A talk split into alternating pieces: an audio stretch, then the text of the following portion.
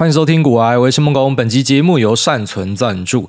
跟很多人一样，我们努力赚钱、投资股票，都是为了要让自己还有最爱的家人有更好的生活。但是忙碌之余，可别忘了最重要的投资是自己跟家人的健康。选择善存以及银保善存男女综合维他命，平时就存好，活力保护力佳，更可以从容的面对外在环境的各种挑战。善存是世界销售第一的综合维他命品牌，拥有七十年专业营养科学经验，不仅帮你补充二十二种人体必需关键营养素，还有针对男女不同需求所开发的独特增量配方。善存与银保善存男性综合维他命为男性增量维生素 B two 一，维持皮肤健康从头开始；增量锌，维持生殖机能天天好幸福。善存与银保善存女性综合维他命，针对女性需求增量钙 B one 可以帮助入睡，天天睡好美容觉，还增量维生素 C，可以促进胶原蛋白形成，Q 弹好气色。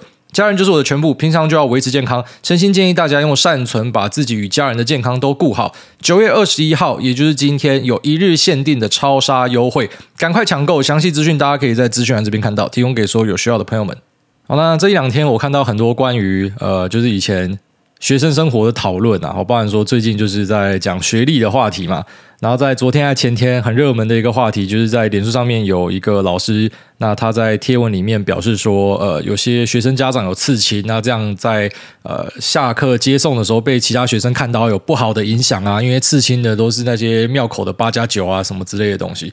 妈，这两篇文都赞到我诶。啊、其实当然，我以前在学生生涯的时候，我觉得我并不是一个好的学生啊。首先第一点就是我很喜欢阅读，但是我完全不看教科书。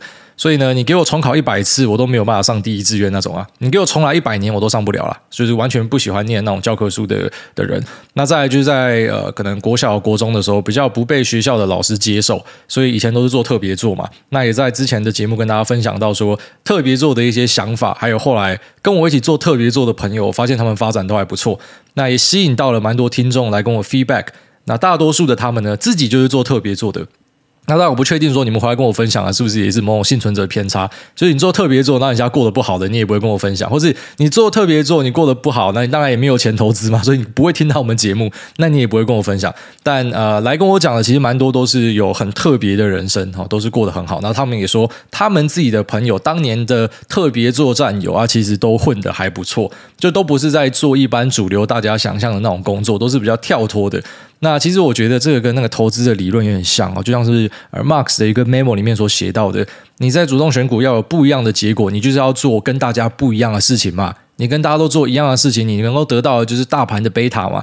那可是你跟大家做不一样的事情，不代表你一定成功哦。你跟大家做不一样的事情，那如果你是对的话，代表你会比大家卓越，你会赢过平均值嘛。可是如果你是错的，代表你一定会比平均值更烂，你会很差很差这样子。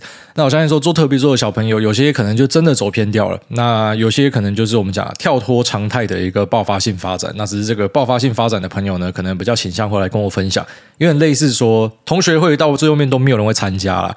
啊，最早办的时候可能大家都会来，刚出社会的时候，然后最后面越办越少人，那你会发现说回来的都是过得还不错的，哦，过得不好的就不会想要回来了，或者说他不会想到要回来。那这两个在占学生时代的东西都是戳到我自己嘛，一个就想刺青，那我自己身上就有两个刺青，其实我想要刺更多，只是我老婆不准。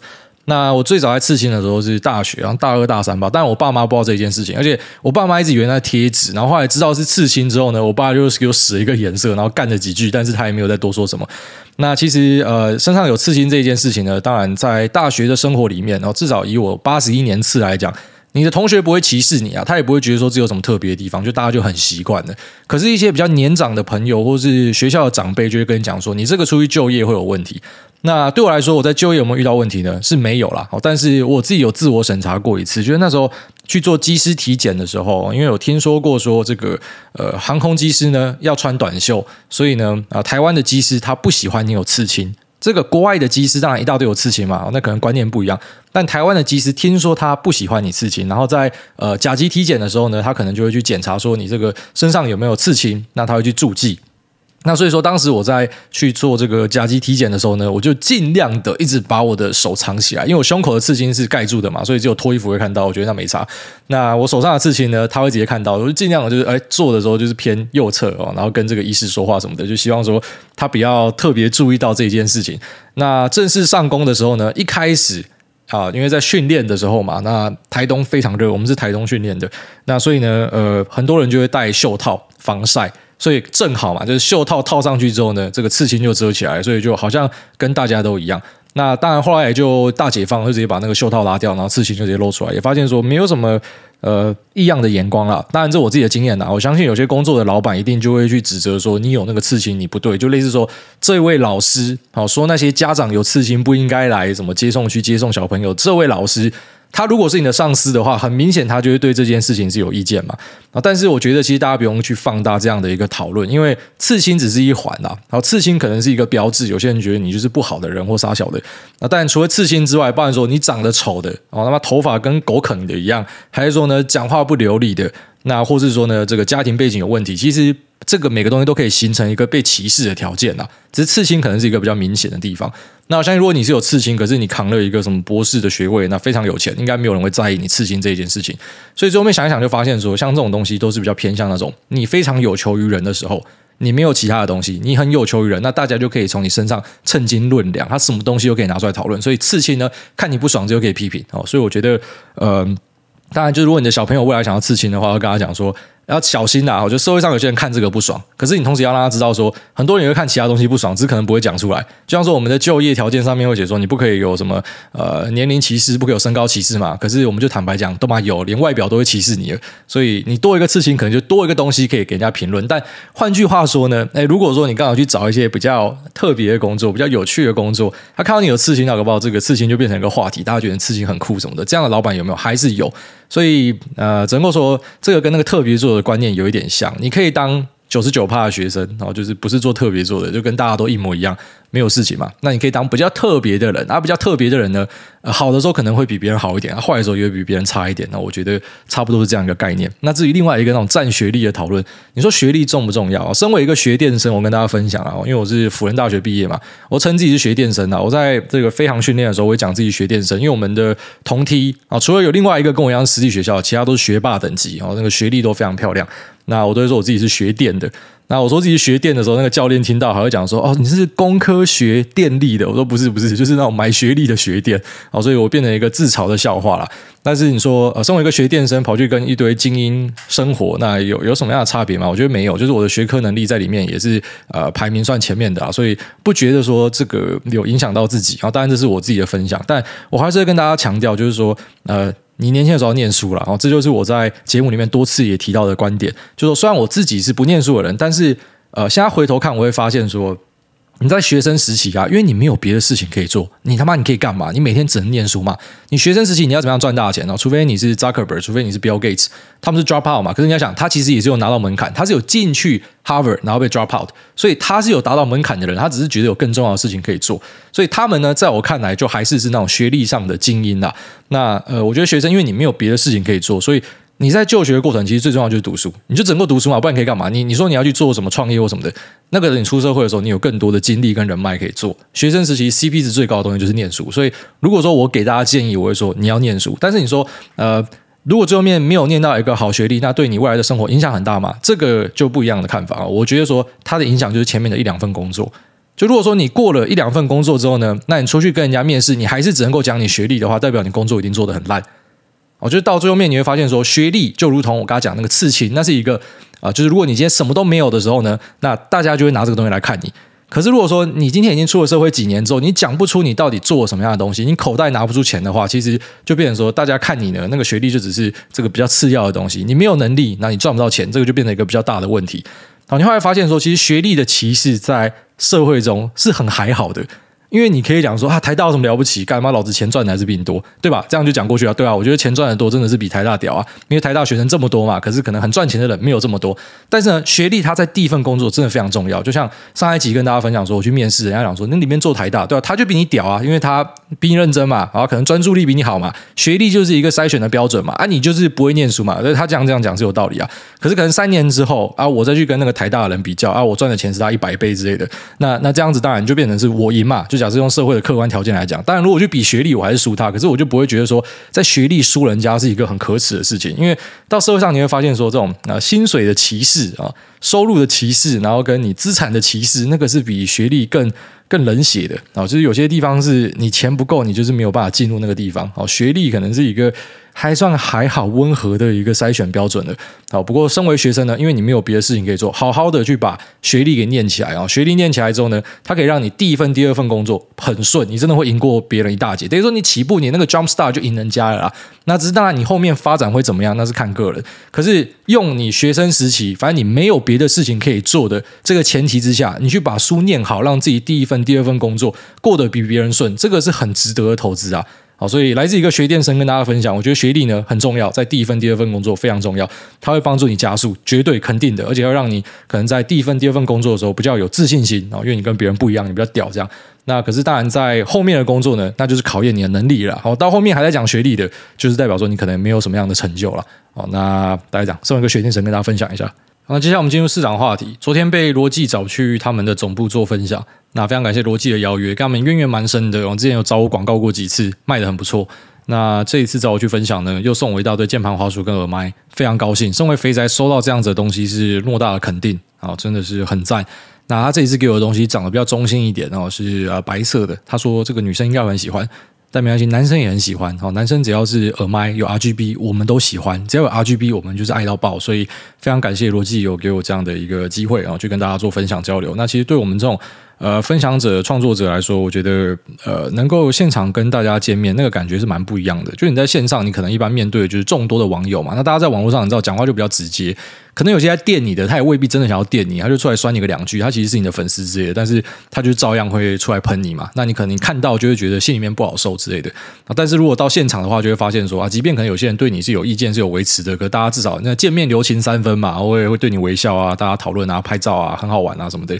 那种感觉是还蛮不一样的，然后所以像科技厂找我去，一般来说，呃，我都会出席啊。我觉得是还蛮有趣的一个呃分享。那同时也可以跟大家交流一些意见，然后就是不是问你内线啊，因为基本上一般的员工是没有办法给我们什么样的内线，就甚至有时候我们知道的东西会比他们多了，因为大家都是在负责自己面前的东西嘛。他们那种分工都切得蛮细的，所以呃，除非你是高层或者说采购。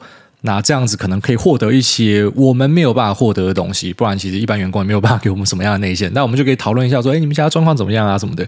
那当然，其实很明显的就是目前的呃消费电子这一端呢是不太好的，哦，在市场上是不太好的。那这个落底期可能会比半导体的那些 Fabless 再慢一些，可能会落在 Q 三 Q 四吧。就它的这个库存状况，或者说他们的呃供货的畅旺程度呢，到那时候才会回归到之前的正常值。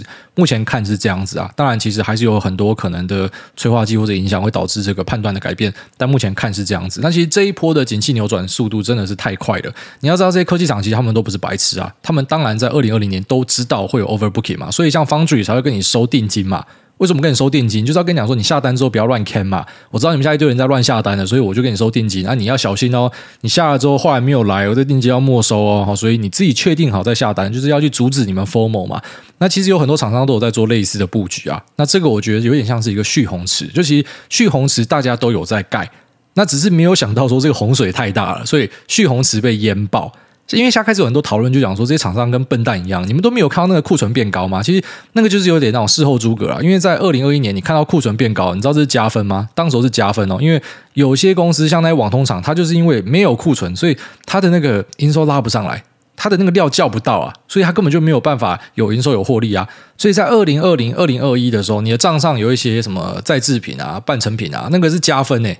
因为有些东西在海上嘛，那物流整个卡住了啊！你要确定你有料，你才有办法赚到钱嘛。很怕是说你没有东西可以卖。那只是没有想到这个反转之后会变成说啊，海上的货都到了啊。之前说一堆货在海上往下，海上的货都到了，然后可是需求也不见了，所以它反转的非常快。即便大家有去做所谓这些蓄洪池的一些设施，像是跟你收定金啊，或是呃去再次的跟客户对敲说，哎，你这个东西到底要几个？那确定不是呃太过分的在下单哈，就是搞不好其实需求没有这么强劲。有些 IC chip 妈涨了四十倍、一百倍，你也在下，为什么会这样啊？因为他们真的很缺这样子的东西。那他看到涨了一百倍，他可可能就是赶快的去多生产一些，而、有些厂商他们就会注意到说，这可能不是一个常态，所以即便价格涨得很变态，我也不会大量的去扩产，因为大家都是有心理准备，说这个不是一个常态，并不是说什么企业是傻子，他都没有注意到，那只是这个血红池可能就是挖得不够深呐、真的很多东西是那种什么惊不惊喜、意不意外哦，就是你觉得你做好准备了，就总是有啊更大的惊喜在后面，然后超出你的想象。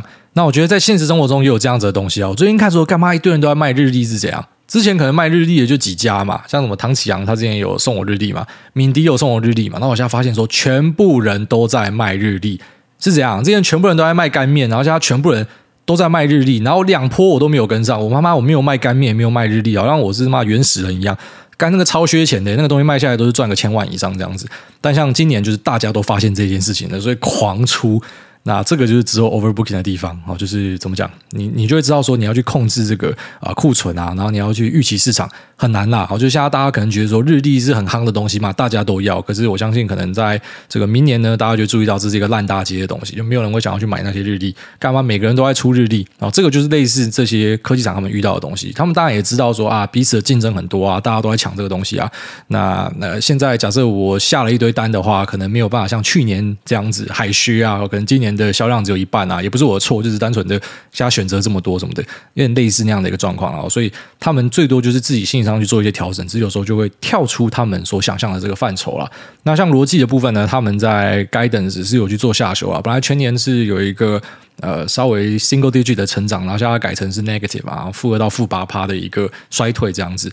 那我觉得这不是任何一家公司的问题啊，这单纯就是这个全球景气的一个反转速度之快。那越大的公司是越有可能撑过这一波的啊。每次的修正呢，其实就是大公司活下来，小公司都被淘汰。所以呃，在布局上呢，其实我觉得指数就有这样的优势啊，它就是让。你去太弱留强嘛？你这时候感受到指数在这种呃下跌段的时候，它对你的保护。你不要想说，妈我在丢指数都在赔钱。你要想，如果你现在是做主动选股，你可能赔更多哦。这个指数可能是帮助你守住了一些钱这样子。那在选股的部分，如果你是主动在挑的，就要去记得这个大观念啊。哦，像 DDI 啊、面板啊、一些 IC chips 啊或什么的，那大厂它活下来几率是大非常多的。那小厂呢，可能很多会在这一波的。呃，供应链洗刷呢，就再一次的进入一个无底深渊。好、他们的循环都是长这个样子，所以要请大家稍微去注意一下。那我们之前跟大家聊比较多的是上游哦，Fabulous 它这个库存大概可能会在明年第二季去做完一个调整，然后回到一个正常的水位。那这个我觉得是比较好去预期的啦。当然，我们都只是用我们现有的数据做一个推演。如果说后来有发生一些世界上的大事，这可能会改变。但我觉得，呃，有一说一，实事求是比较好啦，就是不要去做一些大预言家的行为，因为我们根本不知道这种什么战争的发展性会怎么样，然后会导致的影响是怎么样，所以这个预测可能就是一个动态修正，根据我们有的资料去做一个分析，这样子。那目前看会觉得上游的厂商比较好估一点啊，它可能可以在明年的第二季去做完一个库存调整。可是下游的一些品牌厂，那在卖这些消费型电子产品的东西呢，我觉得它会比较难估一些。啊，它会比较难估一些，那只是还是有一些 early indication 可以参考啦。可能就是你认识一些通路端的人，打电话去原价屋，当然你要认识人家啦。你平常打去人家应该不会屌你，然后问一下说，哎，目前滑鼠键盘卖的怎么样？哦，耳麦卖的怎么样？记忆体卖的怎么样？那那可能会有一些帮助。那再来去追一些呃记忆体的报价，可能它也是一个呃对于去预期消费性电子产品落底的一个 early indication 哦，它应该会走在比较前面的地方，因为这种 DRAM 跟 NAND 很多是出在消费性电子产品上面嘛。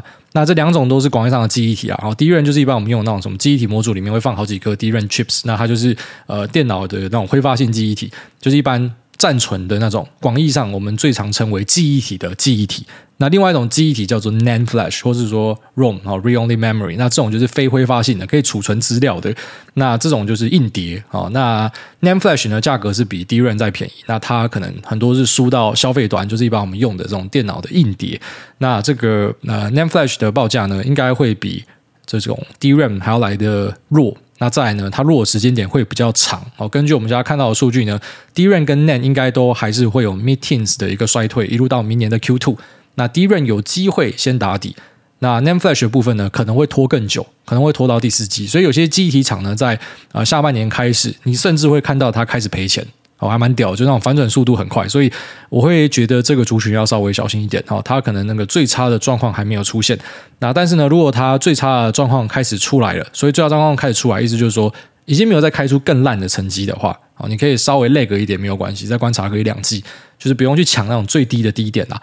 那发现它最烂的成绩已经开完了，就是他们可能是借由一些财务调整，把库存跟亏损呢账上的一些烂债什么的，全部都在某一季打消掉的话，下一季开始往好的方向开的话，可能可以视为一个短底的出现。那一般这种时候就是可以考虑去试单的啊。只是我自己不会去撸这种消费性电子产品，我还是比较喜欢晶片就觉得晶片是一个呃，真的比较有爆发性成长，那竞争上比较没有这么红海，然后外加呃它的应用层面比较广的。那消费性电子产品可能是比较专精的部分，像是、呃、你要压的是 PCNB，还是你要压的是呃手机或是一些那种电子产品，滑鼠、键盘什么的，荧幕哈那种，可能我觉得它是一个。更难的领域啦，就对我来说，这不是我一个我会碰的东西。但是稍微跟大家分享一下，就是你可以去盯一下啊、记忆体的报价，它可能是还蛮有帮助的。那所以顺便跟大家分享说，就这个东西，它大概会在明年的第三、第四季之后才会看到一个底的出现啦。那目前在台股的市场呢，又再一次进入一个乐色时间，然后就是没有看到任何的主流出现。那稍微资金汇集的地方，都是在一般多头行情大家不会去碰的那些领域，好像是盘中 pass 过来的消息，很多都在讲食品股。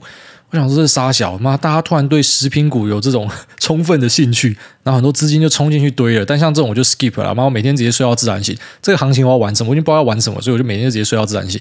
但是有些比较积极的，他就开始去看一些什么食品股啊啊，然后前阵子就生技嘛，像生技可能很多人就退场了，然后开始去玩食品，开始去玩一些内需股，那开始去玩一些，然后可能跑去全球啊去做餐饮布局的这些厂商哦，你会注意到这些股价开始呈现强势。哦，这也是很多人讲说台股浅跌市场的一个表征呐。我觉得你会注意到说，当今天呃大家突然发现某个族群它会动的时候，很多资金就会冲进去这样子，那可能就会在里面玩出一波行情。那当然，这时候就选择眼明手快的可以去做嘛啊，觉得自己可能没有这么快，或者啊这个东西我看不懂就不要玩的，就像我一样就睡到自然醒这样子。那现在确实是进入一个呃垃圾时间，就是并没有任何一个显著的族群这样子，甚至有个说法是这样啊，最近不要动就是最好的动作，你一动了反而就是增加自己赔钱的机会。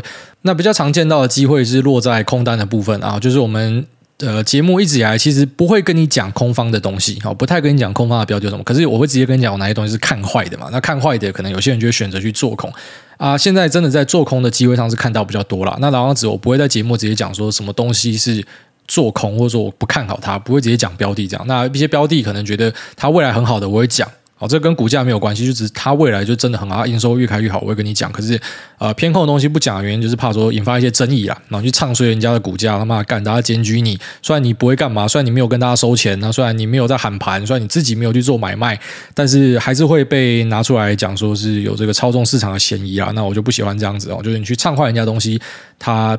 不管在任何的场域上，都是属于一个比较不乐见的东西。但是呃，大家知道我比较看坏的东西是什么？那那些你可以稍微去注意一下。你会注意到说，空单的这个余额有慢慢在上升，然后就是有很多人也开始去注意到这些。呃，就是我们跟大家讲说，可能是不太好的东西。有些已经不太好好一阵子，只是没有想到说，干可以烂这么久这样子。那放空的部分就要稍微注意一下，呃，那种回补日啊，回补日要稍微小心一点。那工具的选择上呢，呃，因为你使用融券的话，是保证金是九成嘛。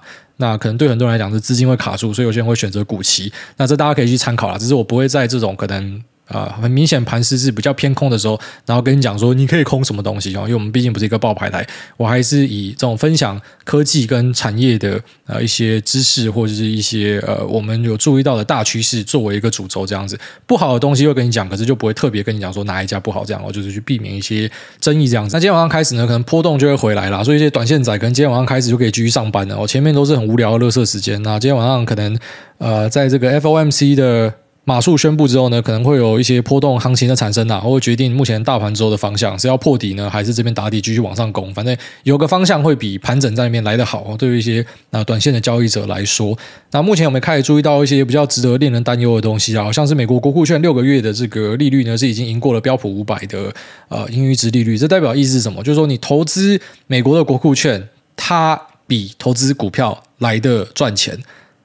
这是一个很严重的问题哦，因为美国的国库券是一个无风险利率，所以当今天一个无风险的利率是跟股票的利率一样，甚至是赢过，那是白痴才会买股票吧？股票是风险资产，那我全部都去买这个国库券就好了。所以，呃，这可能对于市场的资金来说是一个利空的存在了。当然，你不会马上就看到说。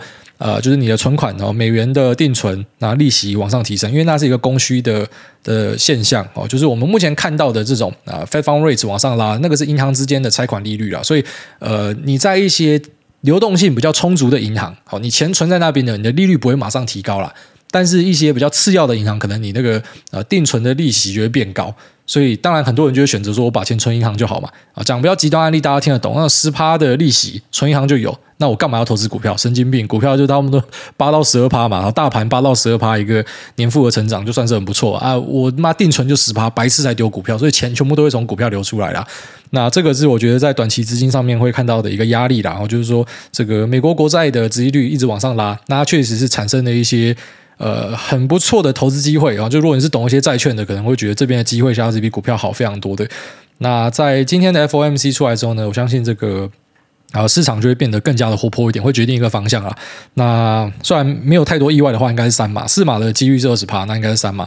那这种总经的东西一样，我就当百科看，我不会把它当成是一个这个参考的绝对。但我们会知道说，在这一天之后，这个波动一定会变大哦，所以可能要去注意一些交易机会的这边就产生了一些空间的存在。那现在也开始在一些报告里面看到修正了，本来的共识预期哦，在今年第一季、第二季的时候是说，大概二零二三年的时候有机会会看到呃联准会的一个降息。连发哦，就像在二零二二狂升，然后二零二三就要开始降。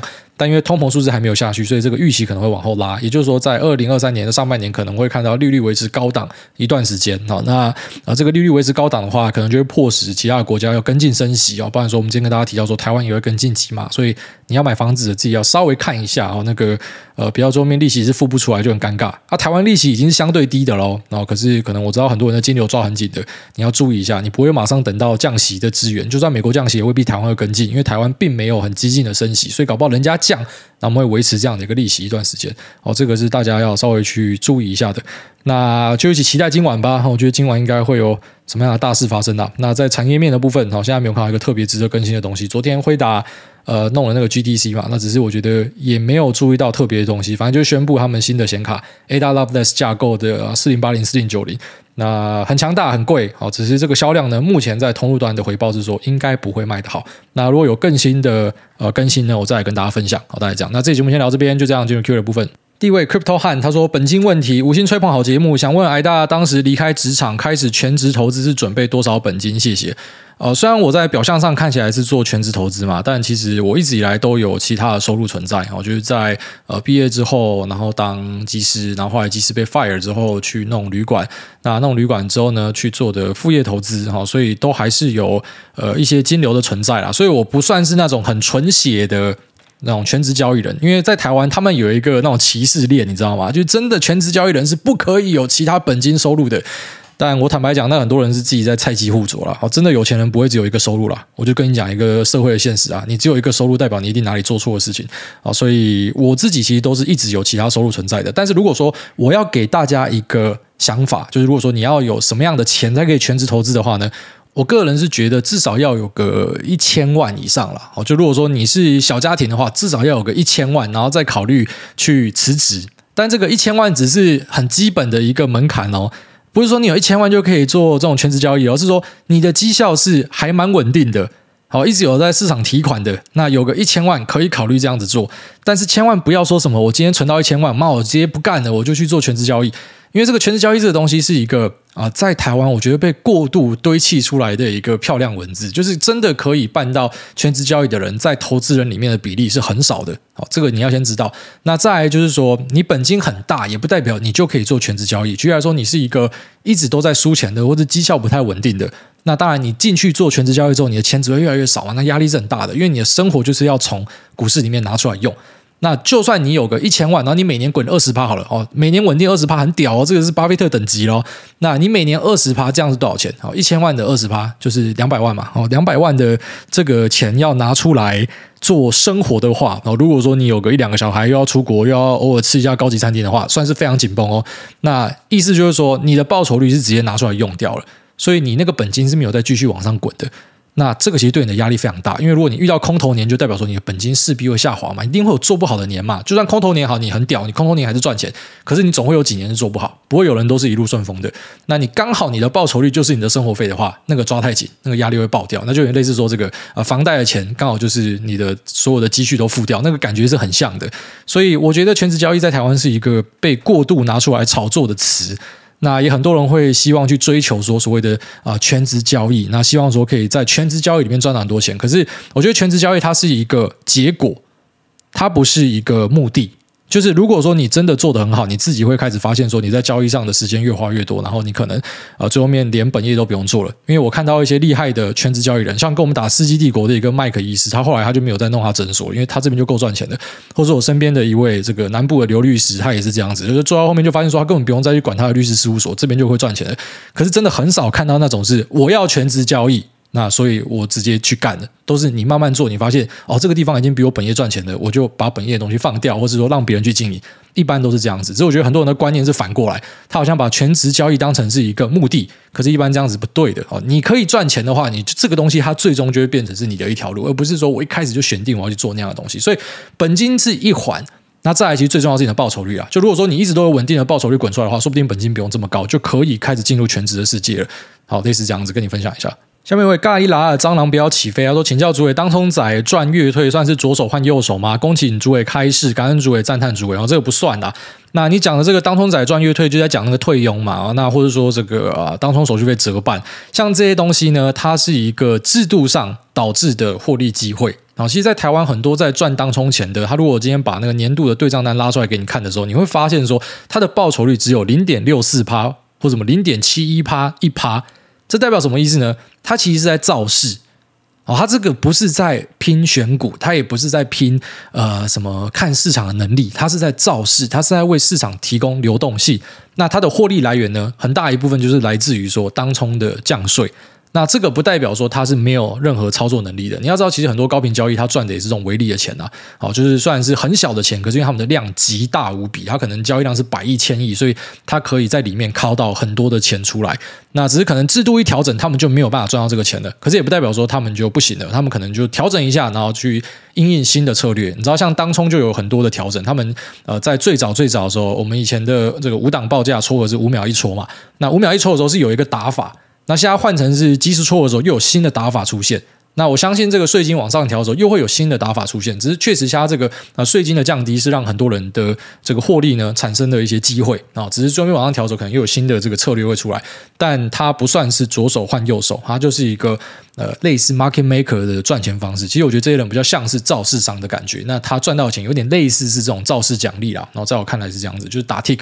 那下面这个用砖角漆看起来两光两光哦，这也是好久以前留言过，但是因为隔够久，可以来念一下。他说：虚伪的现实，现实的虚伪，在这个快速的社会，发现其实变通一点，不要太固执比较好。好奇来大会如何更新自己的认知或视野，不再让自己铁头。最近羡慕会英文的文科生，但跟朋友聊，他反而羡慕我们理工科的。可是就有认知会英文比较吃香，可是不知道为啥在脑中就有个落差感。反过来说，也有可能是两个菜鸡在互啄。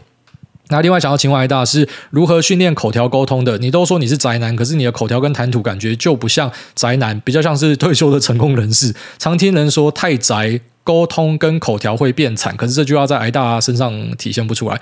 好，那第一个就是说，呃，是不是要学会变通才可以在这个快速的社会生存？呃，是。好，但是我跟大家分享我一个观察啊，就是你看到那种很铁头、很固执的人，那其实有时候他们是社会上真正的好人。就是那种择善固执的人啊，他们可能就是啊，真的心里是非常的纯净，然后他呃相信一些他认为是对的价值，所以看起来很固执，但其实他是很坚持他自己理念的人。像这种人我还蛮喜欢的，就是我喜欢社会上的各种怪人啊。那只是当然，如果你要过得比较顺遂一点的话，就要像那个李小龙讲，你要 be water 啊，你要像水一样，你要可以流动，你要可以呃不要这么的坚持己见，然后可以去开放心胸的接纳一些事情，你会过得比较快乐啦。啊，但是我觉得一些固执的人其实还蛮有特色的。那第二段提到说，要不要羡慕人家学英文还是学理工科？这个我觉得比较都比较不完啦。有时候你会觉得说，有一点英文能力好像不错，可是人家也会觉得说，你们理工科不错啊。就像如果我呃当时出来投资做哩啦啦，然后也没有找到什么样机会的话，最后面就去当一个什么一般的呃人家的什么助手啊、法务助理什么的，我一定会羡慕理工科的朋友啊，他们雇个机台。他就钱是我的几倍之类的，那当然那个感觉就会不一样啊。所以，呃，真的要去做这样比较都比较不完了。我只能够说，你选你自己喜欢的东西，然后好好把它做好。哦，这种跟人家的比较是不可能有一个终点的。然后再来就是说我这个口条是怎么样训练的？呃，确实我真的很宅啦，就是我没有什么样的那种呃定期聚会的朋友，那也很少出门。你知道有时候出门，我朋友都会讲说，哇，稀客来了，就你怎么会出来？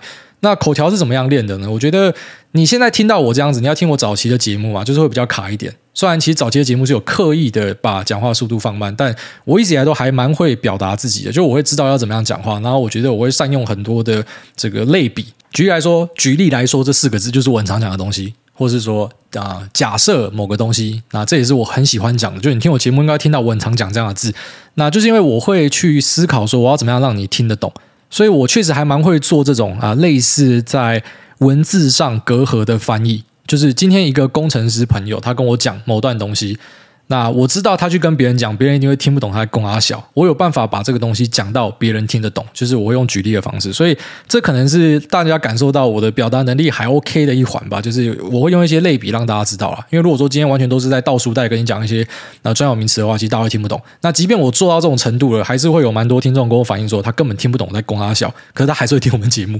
好，所以呃，我觉得表达能力是一个可以训练的东西。多讲一定对你有帮助，好，就是每一个累积都是有效的。那我也会觉得现在我自己的表达能力是比两年前好很多。那之后我一定会再更好。就是你只要可以持续输出，应该都会有这个持续加强的一个可能性。那至于说呃跟宅男有没有什么样的关系？就是宅男就比较不会表达吗？我觉得不是诶、因为呃跟我一起打电动的朋友们，我觉得都还蛮会表达的、好像是呃跟我们一起打世纪的，就那个什么小白嘛，好当冲犬。然后再来就是呃那个资工心理人哈，他在粉砖上也会写东西嘛。那 J 哦 J 也很会写分析嘛，那他也蛮会讲话的、那再来就是自己的一些好朋友，一样有在弄投资的啊，可能像是 IEO 大雕，我觉得他也蛮会讲话的，他只是可能稍微慢一点。那我很喜欢的一个朋友 Many，他也蛮会讲话的啊。啊，他们都宅男，我现在讲的这些人都是在打电动的人哦。那呃，怎么讲？出番不及被宰，然后就是。这些有在打电动的人，我觉得他们表达能力都不错，而且他们都是广义上的宅男，就是他不喜欢去做太多社交的事情。我们都是比较那种内向型人格啦，就是有点类似说，你今天跟大家交完朋友，啊，我们下次再见面哦，然后坐到车子里面干你娘，直接安静下来。我是那种可能在车门外还在那边跟大家说，哎，下次还要来啦，下次还要见面的，然后一进车子里面。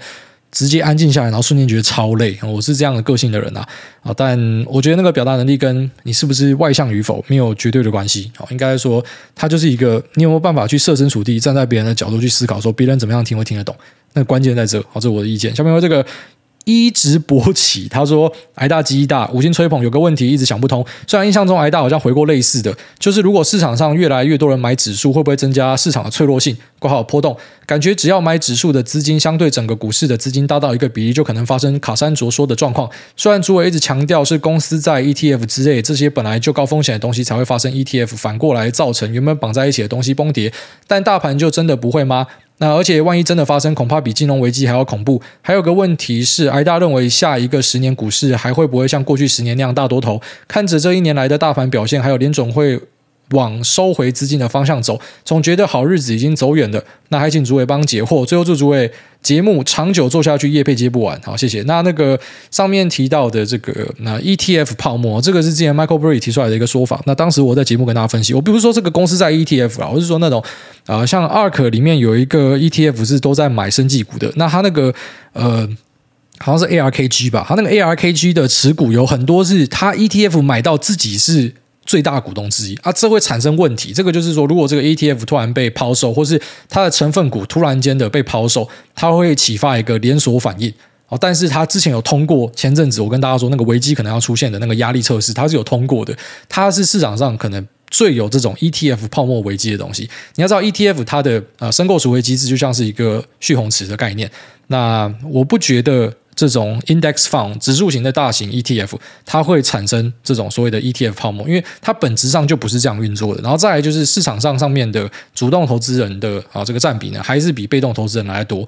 那被动投资人很多的话，会不会导致就市场假设今天开某个方向，然后引发一个这种跳楼潮呢？有机会啊，就是类似说每次当市场行情不好的时候，很多这个呃主动基金呢，他们的投资人就会开始去赎回他们的基金，所以就触发一个连锁的卖压。那如果说那一天真的发生的话，这其实是一个好事情。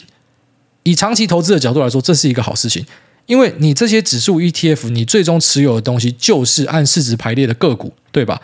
所以，假设说你认同他的这个投资理论，你也认同下市场整体的估值不是太高，它只是遇到了，这就是我们讲系统性风险。突然间，好，大家真的大大逃杀，哦，跟着了迷一样，全部人都疯狂的去抛售手上的 VOSPYIVV，全力他妈死命在卖，卖到直接产生的折价，哦，然后 ETF 的申赎机制整个爆掉，因为被狂卖，然后成分股也狂卖，就是这种地狱的环节出现，那它会造成的现象是一个短期的升 V。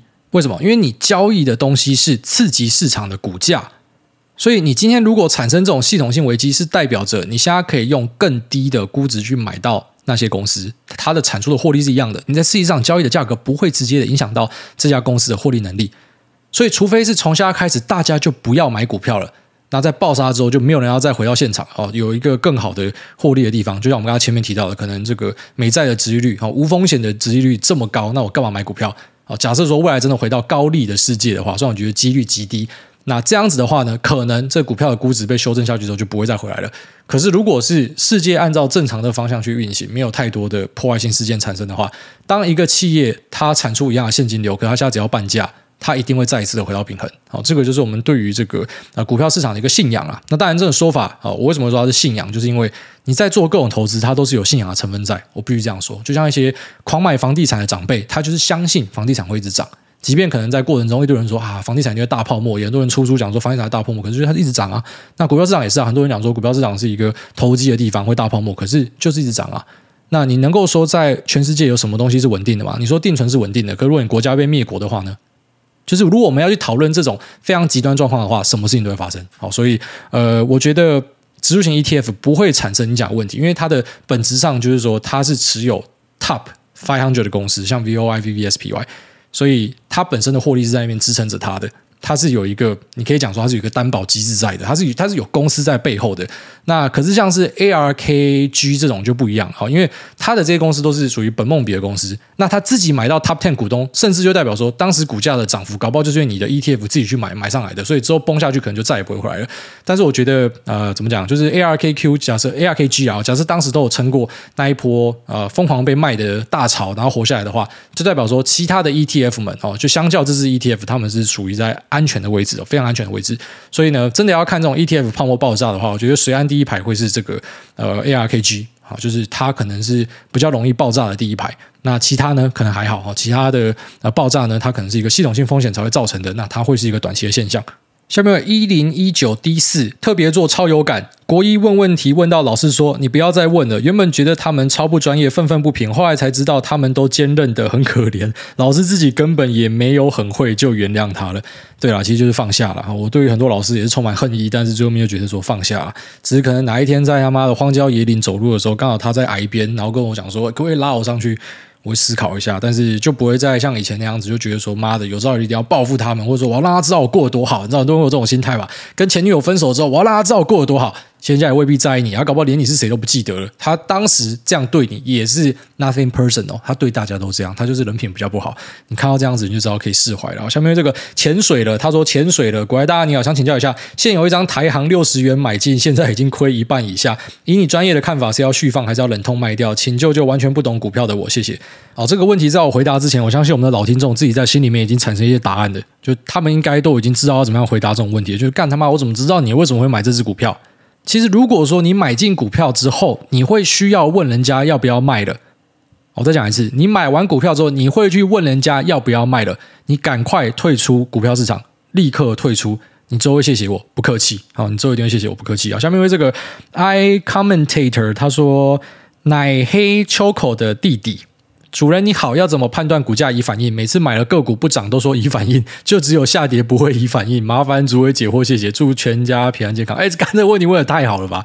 对，就是下跌的时候，大家不会说以反应嘛？这一波，哎，奇怪了，升息要很鹰派，不是大家早就都知道了吗？那为什么还是跌？哦，这库存很高，不是早就都知道了吗？怎么还一直跌？那可是为什么一些利多，就是哎，看起来好像没有很多人知道，可是股票不会涨的？而且这个就是股市很悬的地方啊。有时候我们讲说，覆巢之下无完卵，然后大盘不好的时候，管你多少利多，东西都推不上去。那大盘不好的时候，全部都会往不好的方向去解释嘛。那一样，大盘很好的时候，各种乐色嘛，利多跟乐色一样，照样全部东西都在涨嘛。所以有时候是要看一下整体这个啊大盘的表现。我觉得最近如果东西不涨，未必是你的错。那这个问题，我昨天在跟股友的一个小群，我们也聊到这一件事情啊。我觉得大家刚好在闲聊，然后就讲到说那种很多我们已经掌握公司很多内部消息的，而且我们确定我们自己是第一手。好吗？什么财务长亲自跟你讲啊？什么法说会小厂，你是在场的五个团队其中一个，结果你知道这个东西，他还是没有办法帮你赚到钱，很悬哦，真的很悬。我们只跟我讲说，你要去期待一个事件的催化剂发酵，它是一个。呃，你很难去定下这个时间的呃确实发生的这个位置会在哪？那我记得之前好像财报狗的微语有讲过类似的东西，他就是说，呃，你买进的东西，你真的就只能够等它发酵。然后，如果最后面它一直都没有发酵的话，你可能就要认错，因为搞不好就是市场不喜欢这个东西。就最后面你还是要尊重这个呃市场对它的评价嘛。然后就是市场最后面，大家如果真的发现了啊，这个瑰宝是只有你在最早的时候发现，那你就是可以吃到全部的东西嘛。啊，可是有时候就是呃，像我们到现在都无法解释说，美国的啊这种 value HML 因子为什么它呃没有办法产出很不错的获利。它可能在一九多少年代的时候，像 Peter Lynch 有一些人去分析它的 portfolio，然后发现说，其实它的选股就是 high minus low 的一个呃量化选股可以去复制的，然后长得很像，那个走势很像。那这个东西在之前是可以带来这么样暴利一个获利的东西，可是为什么在近年价值因子会这么的啊看起来很不香？明明就是它应该是很像的东西啊！大家一直喊价值股复辟，喊了这么多年都不会复辟。就是一样的道理啊，哦，就是你看好的一个东西，你觉得它的这个呃消息很不错，那状况很好，而且你确定你是第一手，还是不能够跟你保证这个东西会涨，这就是股市有趣的地方。这也是为什么我们会讲说，呃，你还是要适度的分散哦，不用分到太散，什么一个人持有三十只标的，那个可能是很进阶，太进阶了，有时候甚至那表现跟大盘一样。可是你至少要分几只，就是这样子，因为不是每个东西。好，就算你是对的，那它就一定按照你想要发展。好，这个就是股市的玄学面啊。下面这个文山吉娃娃击败大盘，他说文山吉娃娃，挨大挨大懒觉超大，请教挨大零零九零二挂号中信电池及储能 ETF 有何见解，以及里面的成分股雅宝以及电池储能产业，想配一点电池储能以及锂矿产业，但感觉坑很大，还请挨大开示。哦，我对于这种主动 ETF 的呃想法已经讲过很多次了，然后特别是这种族群式 ETF 哦，我就是不喜欢的。那只是当然，如果是是呃没有选股能力，但是又想要直接去买，举例来说，像你就是看好电池族群的话，你可以去挑类似的东西。但一样，第一个，然后他们的费用一定比较高。虽然可能有些人会讲说，反正我短期可以赚到钱，那个费用再高也没差。OK，尊重啊。然后第二个就是说，呃，他配的东西未必是你要的东西。好，就像有些号称电动车 ETF，可是你把那个成分股拿出来看，干差太远了吧？好，但对于那些没有认知的人，可能这个东西就已经是相对可以看的东西了吧？那八九不离十，可能举例来说，这个储能产业真的有在涨的话，他们也会跟着涨，所以还是可以当成是一个配置的一环哦。但我自己是不喜欢这样子的东西。那一样，你回听节目就可以听到很多关于这种呃主动是。族群 ETF 的评论啊，下面这个宝怡宝他说认赔怎么劝？那我是股外老粉，感谢股外这几年愿意花时间录制节目，分享各种心法，让我这个只敢买金融股的股外小菜鸡建立更多重要观念。例如没有最低，只有更低，所以要分批买进，确定绩效很好才能够杠杆。挂号虽然股外还是不建议。那各种声声唤，让最近也加入股外粉的家人在上集听完忍不住感叹。如果能够早几年认识股癌有多好？那我想家人的感叹可能是来自于在这半年的熊市跌了个大跤，他依然在等待航运股的解套，但我们整个家庭开销跟气氛都因为他一年前开启杠杆人生，而现在困难重重。爱，很想鼓励家人认赔杀出，至少拿回部分资金，等待下次东山再起的机会，至少让他的人生重回乐趣。那看山是山。请问古癌遇见亲友如此，会有什么痛疾的一针见血内容，让当局者明白认赔的重要性呢？百希望家人早日笑颜展开的老粉，好，这个就是我们讲说嫖到变老公，买到变大股东，好，就是说啊，对于股票晕船的啦，那。呃，我们当然是不排除，就是航运可能会有再起一波的机会。虽然这种景气循环股，我们知道说它再一次起来是可能很久以后。那我也坦白讲，我在当年就是航运在飙涨的时候，它那时候涨到五十块，我就发了一集讲说谁留下来洗碗嘛，因为我觉得这边就到顶了。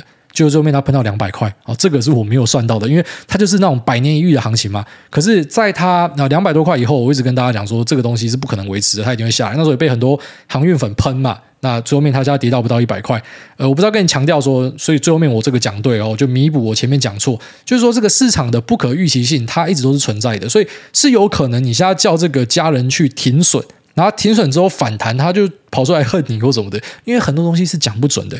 就是搞不好，呃，后天突然又再来一个新的变种病毒，然后让我们再一次回到封城什么的，然后再一次紧急拉货，就这种很夸张的剧本，不要说不可能，就是我们在二零二零年也没有想到乌俄战争啊，我们在二零一八年也没有想到会有这个封城啊，对吧？这个很多东西是很难想象的。好，那我觉得要去放下这种套牢套到深处无怨尤的，呃，比较容易的方法是这样子啊，好，就是我觉得有点成熟的交易人跟投资人都会这样做，你一定都很常会。会听到这些人跟你分享说，他们不会做大进大出的事情，他们买进就是慢慢加码，他们卖出也是慢慢减码。今天如果是放空被嘎到，也不会一次认输，一定是我就慢慢减，就是类似说保持你的那个协议循环，你知道吗？那协议循环是顺的，你加码跟减码，你才会做得很顺。有些人就是他被杀了，他就不卖。那可是呢，被杀到爆之后，反而变成脚麻了，卖不掉了。好，这个是不健康的，所以尽量呢可以去做这个啊渐进式的去调整哦，就是对的时候就慢慢加嘛，错的时候就要慢慢减嘛。那如果你还是有信仰的话，留一点东西在场上是 OK 的。只是很多时候是这样的哈，你回头一看，就像我我现在库存里面有留一些当年我挫败的股票，我会留一点点在那边。为什么？因为你现在回头一看，就发现说，干你娘还要有走。哦，就像是我买那个什么香港的呃恒生指数嘛，那时候看到 spec 之乱，觉得香港有机会来一波买，然后最后面停损嘛，停损之后我留呃一呃一手了，香港单位是一手，我留一手在那一边，那那一手呢，在我停损之后到现在又在跌了什么四十趴五十趴吧，如果没有停损，我想那个呃汇去香港的钱就整个爆开了嘛，直接整个原地爆炸，所以停损有时候是为了就像你讲的，之后有机会你才有本金可以抓啦。好，所以呃。减掉一点点，留一些在场上，好，至少如果真的有反弹，或者说之后再起一个大多头，虽然我觉得机会极低，那你至少还是有东西在场上，你不会太难过。好，可是呢，扣一点现金回来是还蛮重要的，就是不要买到整个晕船，然后部位都 all in 在一个地方，还加杠杆，这个是我们真的在节目里面一直苦苦相劝的啦。那有些人一定听不懂，或者说在大多头的时候，你知道大多头的时候没有人会在意我讲这个东西。我之前讲这个东西，还记得我在一些论坛会被酸嘛？那股癌就只会讲很保守的东西。好，如果说那些酸我的人下来活着，我也是恭喜他们啦。但一般那些人应该是活不下来。就是我们看过太多了，就是我们这种在外面抛头露脸的，就是呃偶尔就会被干嘛。那人家干完你之后，可能在一些。然后舆论上，大家会记得说你成绩被盖，可是我觉得这很不公平，因为最后面搞不好你是最后赢家，可是也没人记得，因为那个人也毕业了。你最后面回去搜他的文章，发现说他已经一年半没有讲股票了，类似这样子。好，所以活下来真的是最重要的课题啦。那一些投资的观念要好好的把它导正好，好不好？就是不要重压一个标的。那杠杆的部分呢？好，这个有赚钱之后才可以考虑施以杠杆，然后加码之后就不要再让自己赔钱的。比如说加码之后呢，就一定要设好停利点，那收到就一定要出去。这个是基本的保护自己很重要的一些操作啦。好，大概这样子。那但是我还是觉得要让他自己想开，就是不要去呃挡人家财路。哦，类似说你叫他停损，就明天反弹，他就骂恨你一辈子。你要让他自己去想开啊！如果想不开的话，就多给一些心灵上的支持啊。那其他在做股票市场的朋友们也给你们这个建议。我之前很常讲啊，就说你在股票市场的那个涨跌，每天就是很大一笔钱嘛。哦，假设你放的不少的话，所以对家人好一点哦，不要这么抠门，不要这么小气，然后不要呃这么斤斤计较。那同时要知道说，也不要让你的投资影响到你的生活，因为投资本质上是要让我们。未来可以期待有一个更好的生活，可是很多人其实玩投资玩到他是呃，反而是每天都很闷啊，睡不着什么的，那代表你一定哪里做错了。那如果有这样的状况呢，先把部位降低，好，你投资部位假设就算只放你的总资产的三成，一样降，降到你舒服为止，降到你不会想要每天看它为止哦，这个是非常重要的一个课题。那先聊这边就这样，拜。